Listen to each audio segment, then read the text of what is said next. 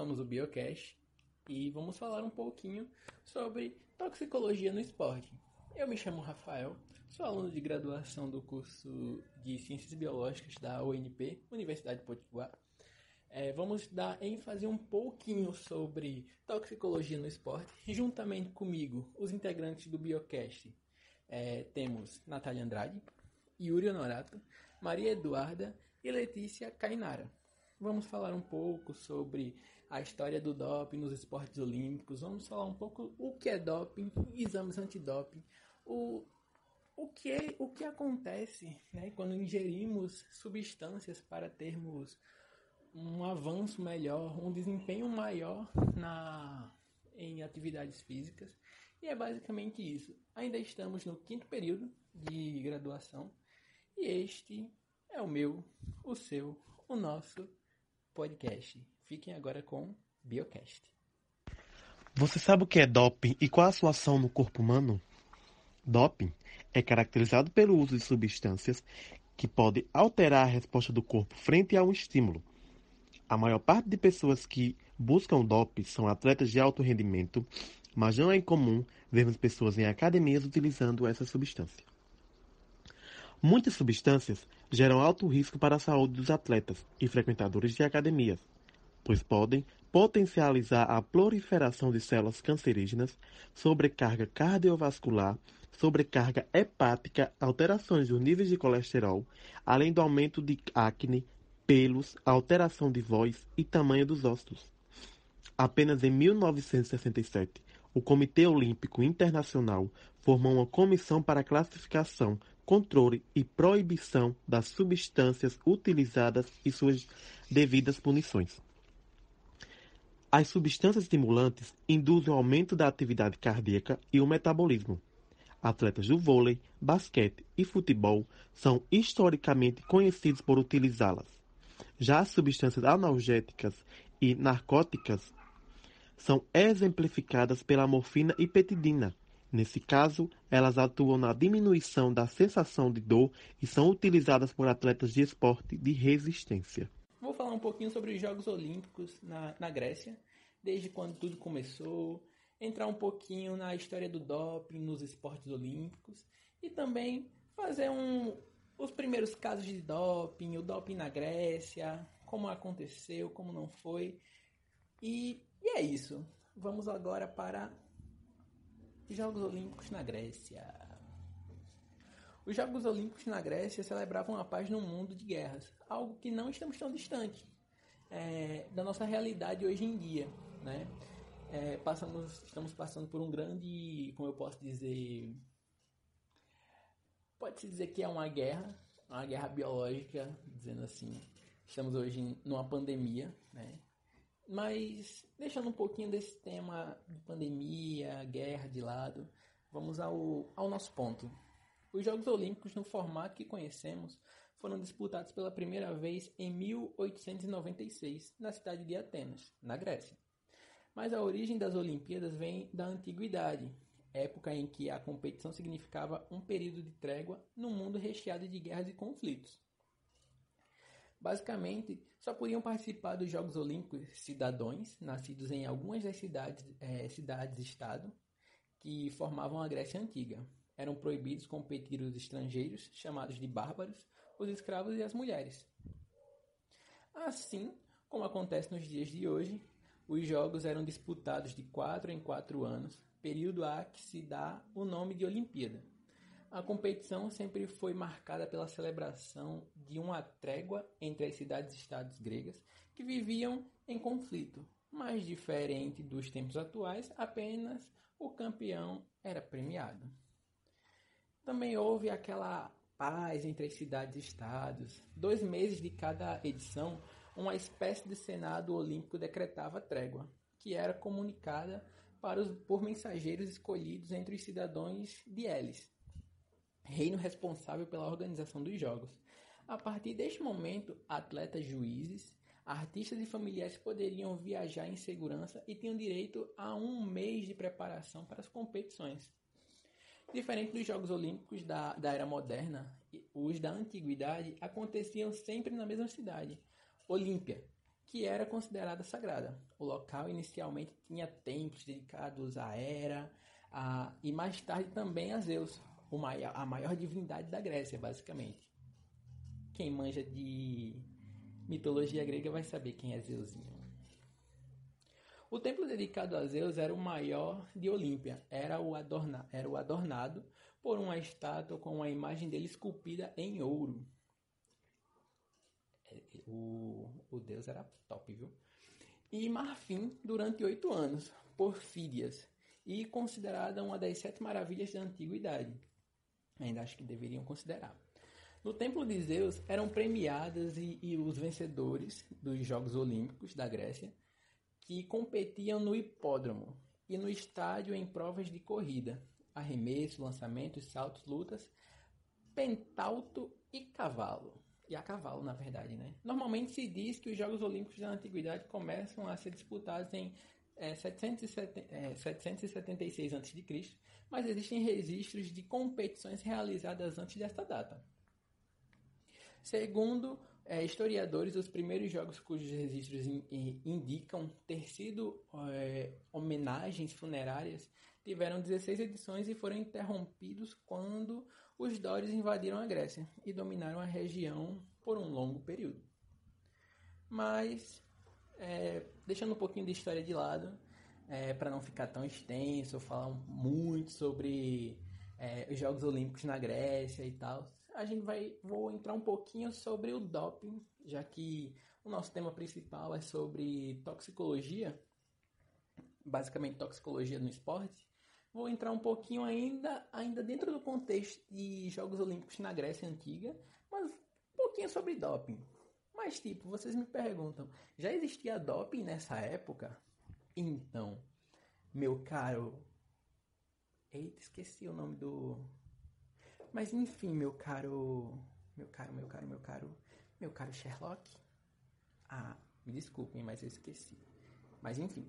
Quando falamos é, de casos de doping, somos irremediavelmente levados a lembrar dos escândalos que envolvem atletas contemporâneos. Tanto que é, esse papo de da gente falar ah, sobre doping é algo que pode ser levado como nos dias atuais, mas não é bem assim, meu caro Watson. Olha aí, pessoal, eu lembrei. No mundo de hoje, o aperfeiçoamento de técnicas de treinamento encurtaram bastante a diferença entre os atletas que compõem uma determinada categoria. Além disso, o desenvolvimento da química permitiu a fabricação de drogas cada vez mais poderosas, capazes de romper marcas antes consideradas insuperáveis.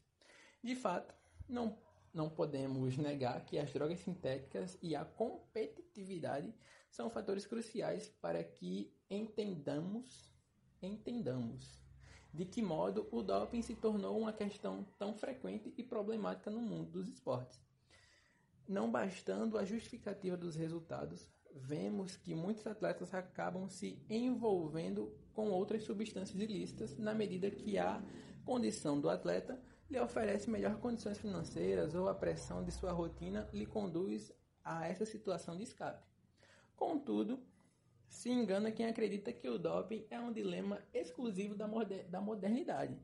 Já na Grécia Antiga, de acordo com os relatos do escritor Filostratos, os atletas recorriam a outros recursos que extrapolavam as habilidades do competidor. Segundo seu texto, produzido aproximadamente em 776 a.C., os atletas gregos ingeriam chás compostos por diversas ervas e comiam cogumelos para que atingissem melhor, melhores marcas durante as competições.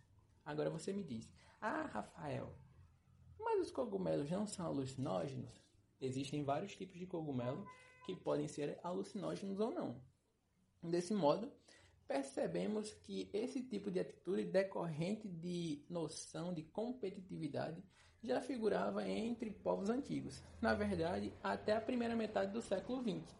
O doping era abertamente praticado por atletas. Em alguns casos, as doses estimulantes chegavam a ser aplicadas durante a competição.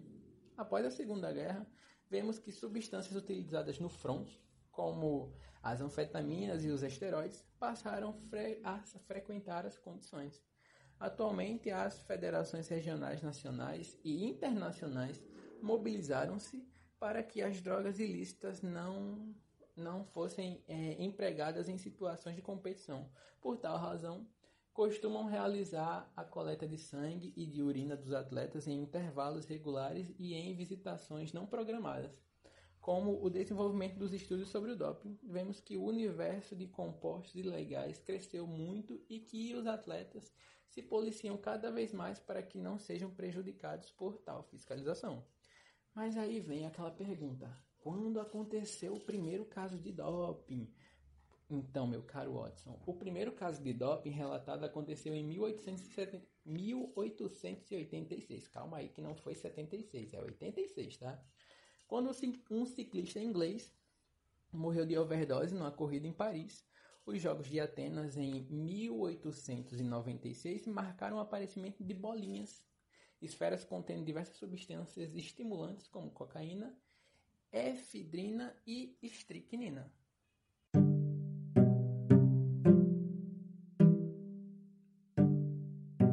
Então, pessoal, vocês viram, né? Um pouquinho sobre os casos de, de o que é o doping, é, a ação no corpo humano, mas enfim, viram também um pouquinho de história, que eu cheguei ali falando sobre os Jogos Olímpicos na Grécia e tal. Mas, sem mais delongas, eu vou dar agora a vez de falar para a Letícia Cainara, juntamente com Maria Eduarda, vou falar um pouquinho sobre os casos de atletas conhecidos que foram pegos no exame de doping. Garotas, é com vocês. Parece que não importa quanto tempo passe, a questão do doping sempre estará presente nos esportes. Recentemente, tivemos a notícia de que a Rússia está banida dos Jogos Olímpicos de 2021 em Tóquio e da Olimpíada de Inverno de 2022 em Pequim, e também da Copa do Mundo de 2022 no Catar, pelos casos de doping no país. Há como ganhar as tão sonhadas medalhas sem utilizar medicamentos que os favoreçam. No entanto, alguns atletas esportivos ao longo da história procuraram um atalho para a glória. E aí, Letícia, já teve alguma atleta que ganhou a Olimpíada recentemente que já foi acusada no doping? Teve sim, Duda. Uma das mais importantes representantes do judô do Brasil, Rafaela Silva, foi flagrada em um exame antidoping que constatou a presença de fenoterol em seu organismo, uma substância geralmente encontrada em medicamentos parasmáticos. Rafaela não tem permissão para o uso de tais remédios, uma vez que não possui asma. A atleta se defendeu afirmando que havia inalado a substância enquanto brincava com a filha de uma amiga. Maria Sharapova também passou por uma polêmica quando foi testada positiva para o meldônio. O fármaco é prescrito para ajudar a proteger o tecido cardíaco, regulando o metabolismo. Porém, ele também ajuda a aumentar o desempenho da resistência dos atletas, melhorar a reabilitação após o exercício, proteger contra o estresse e ativações aprimoradas das funções do sistema nervoso central. A medicação só chamou a atenção da Agência Mundial Antidoping há alguns anos e foi banida em janeiro de 2016. Sharapova, que costumava fazer uso da medicação, foi pega no Australia Open e deu uma declaração assumindo a culpa por não ter checado a lista atualizada de substâncias proibidas. Agora passando para o mundo do futebol, temos o Diego Maradona. Quando a Copa do Mundo de 1994 chegou, as pessoas pensavam que Diego Maradona já havia passado da hora de pendurar as chuteiras, mas o argentino marcou gols importantes e ajudou nas vitórias da primeira rodada sobre a Grécia e a Nigéria. Mas seis horas antes da Argentina enfrentar a Bulgária, Maradona foi desqualificado da competição por ter testado positivo para cinco variantes de efedrina, uma droga usada para aumentar a energia e a atenção e perder peso ao acelerar o metabolismo. E a Daiane dos Santos? Li que ela usou alguma substância também. Então, Duda, a Daiane dos Santos, primeira ginasta brasileira a receber uma medalha de ouro em um campeonato mundial em 2003, já não compete mais, porque foi pega em um exame antidoping para furosemida. Em sua defesa, Daiane culpou a medicação que tomava para perder peso, porém recebeu uma punição de cinco meses fora de competições. Já o Lance Armstrong no ciclismo inspirou audiências em todo o mundo no final dos anos 90, voltando de um diagnóstico de câncer para ganhar impressionantes sete títulos da Tour de France. Porém, o atleta teve uma aposentadoria precoce, quando em 2012 enfrentou alegações de uso de drogas proibidas e utilização de transfusões de sangue ilegais, sendo punido com uma proibição vitalícia das competições esportivas pela prática de doping. E na natação, temos Gabriel Santos. Revelação da natação brasileira, Gabriel Santos, de 23 anos, testou positivo para clostebol, uma substância com efeito anabolizante. Com esse resultado, o natador foi punido por oito meses, ficando de fora do Mundial e do Pano Peru.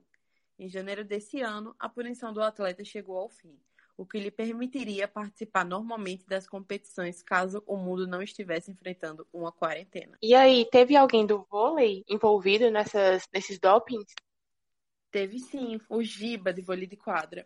Um dos responsáveis por diversas medalhas e títulos para o Brasil, Giba foi suspenso por oito partidas após ter sido pego no exame antidoping pelo uso de maconha. Além das partidas, o atleta pagou uma multa que foi convertida para associações de dependentes químicos. Teve também a nadadora Rebeca Guzmão, que testou positivo para a substância testosterona em exames realizados em julho de 2007, durante os Jogos Pan-Americanos do Rio de Janeiro. A atleta foi banida do esporte profissional, perdendo todos os índices e resultados obtidos a partir de julho daquele ano, incluindo todas as medalhas conquistadas no PAN. Foi a punição mais grave de um atleta brasileiro pego no exame. Houveram Sim. mais alguns nomes bastante conhecidos por nós aqui no Brasil, como César Cielo, Gabriel Santos, da natação, Jaqueline, do vôlei, Kícia Cataldo, do remo, Maureen Imagem, do salto à distância, entre outros. Olá, meu nome é Eduardo e agora eu vou falar sobre a substância encontrada no exame antidoping e usada como pesticida, que é a estricnina. É, durante séculos, químicos fascinados pela extrema toxicidade de certas plantas se interessaram em estudar os vários compostos que elas contêm. A fonte mais comum dessa substância é de semente da árvore Nux vomica, que o nome popular é nozes venenosas, também conhecida como os botões de Quaker da espécie Strychnos nux vomica e nossa principal fonte de estricnina. Provaram ser particul particularmente nozes duras de roer, que é a expressão que eles dizem ser extremamente venenosa. A estricnina é um alcaloide cristalino muito tóxico. Foi muito usada como pesticida, principalmente para matar ratos. Porém, devido à sua alta toxicidade, não só em ratos, mas em vários animais e também o homem, o seu uso é proibido em muitos países. É praticamente insolúvel em água e pouco solúvel em solventes orgânicos. Agora vou falar um pouco sobre a relação dela com os atletas que usam o doping. É, um alterofilista medalhista de bronze da Rio 2016 teve a sua medalha retirada após ter sido encontrado o veneno de rato estricnina no seu corpo o levantador de peso do Quinistão se tornou o primeiro medalhista dos Jogos a testar positivo para uma substância proibida, informou a Corte Arbitral do Esporte. A estricnina, um alcaloide altamente tóxico, como eu falei, é normalmente usada como pesticida para matar ratos. Quando ingerido, a estricnina provoca convulsões musculares antes de morte por asfixia. Pensava-se no passado que essas convulsões poderiam ser benéficas, e no fim do século XIX e no começo do século XX, a substância era utilizada em pequenas doses como potencializador de desempenho atlético e como estimulante recreativo. Agora vou falar um pouco sobre a toxicidade da estricnina. A toxicidade da estricnina se deve à sua interferência na função dos neurônios. A excitação e a desativação de neurônios são descontroladas de maneira específica pela liberação de agentes de sinalização química, os neurotransmissores, que a atividade descontrolada de neurônios é essencialmente descartada. Um desses neurotransmissores é o aminoácido glicina, atenua a excitabilidade dos neurônios através da ligação aos receptores de glicina localizados nas superfícies celulares. A estricnina funciona como um antagonista isto é, desloca a glicina dos receptores sem desencadear simultaneamente o seu efeito de amortecimento. No caso de envenenamento por estricnina, a atividade descontrolada dos neurônios da medula espinhal resulta em contração máxima simultânea dos músculos flexores e extensores de uma articulação, ataques catalépticos na musculatura poderosa do pescoço, costa e mandíbula são excepcionalmente dolorosos, os músculos relaxam somente após 1 a 2 minutos, apenas para se contrair novamente, alguns minutos depois. Ao menor estímulo, uma vítima permanece plenamente consciente durante todo esse episódio. A morte ocorre como um resultado do esgotamento total ou cessação da respiração como consequência de câimbras da musculatura respiratória.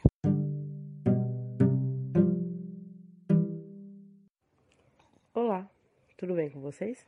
Meu nome é Natália Andrade e eu vou expor aqui resultados de umas pesquisas que fizemos sobre o assunto desse biocast com um público de diferentes idades e estilos. Nós fizemos primeiro uma enquete no Instagram, perguntando se as pessoas sabiam que era doping e a importância do antidoping nos Jogos Olímpicos. E o resultado foi que a grande maioria não fazia ideia do que é e muito menos da importância. Poucos casos afirmaram saber e, coincidentemente, eram pessoas que tinham alguma ligação com o esporte ou academia. Depois dessa enquete, nós fizemos um formulário, no Google mesmo, onde tinham perguntas diferentes sobre o assunto, como: Você sabia que o primeiro caso de uso de doping aconteceu em 1886? Ou você sabe por que o doping é proibido? E como nosso corpo reage a certas substâncias? Depois disso, enviamos para todos, todos que conhecíamos. Sabe qual foi o resultado desse estudo?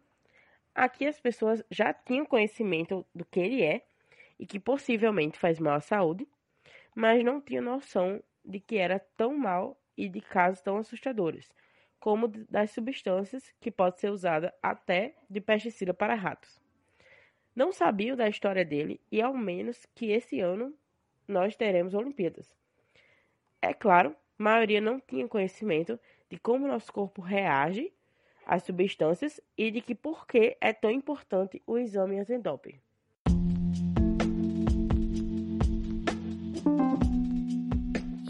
E então, galerinha, nosso podcast chegou ao fim. Nós somos o Biocast. Esse foi o nosso primeiro podcast, o primeiro de muitos que virão. E é isso. Até a próxima. Valeu!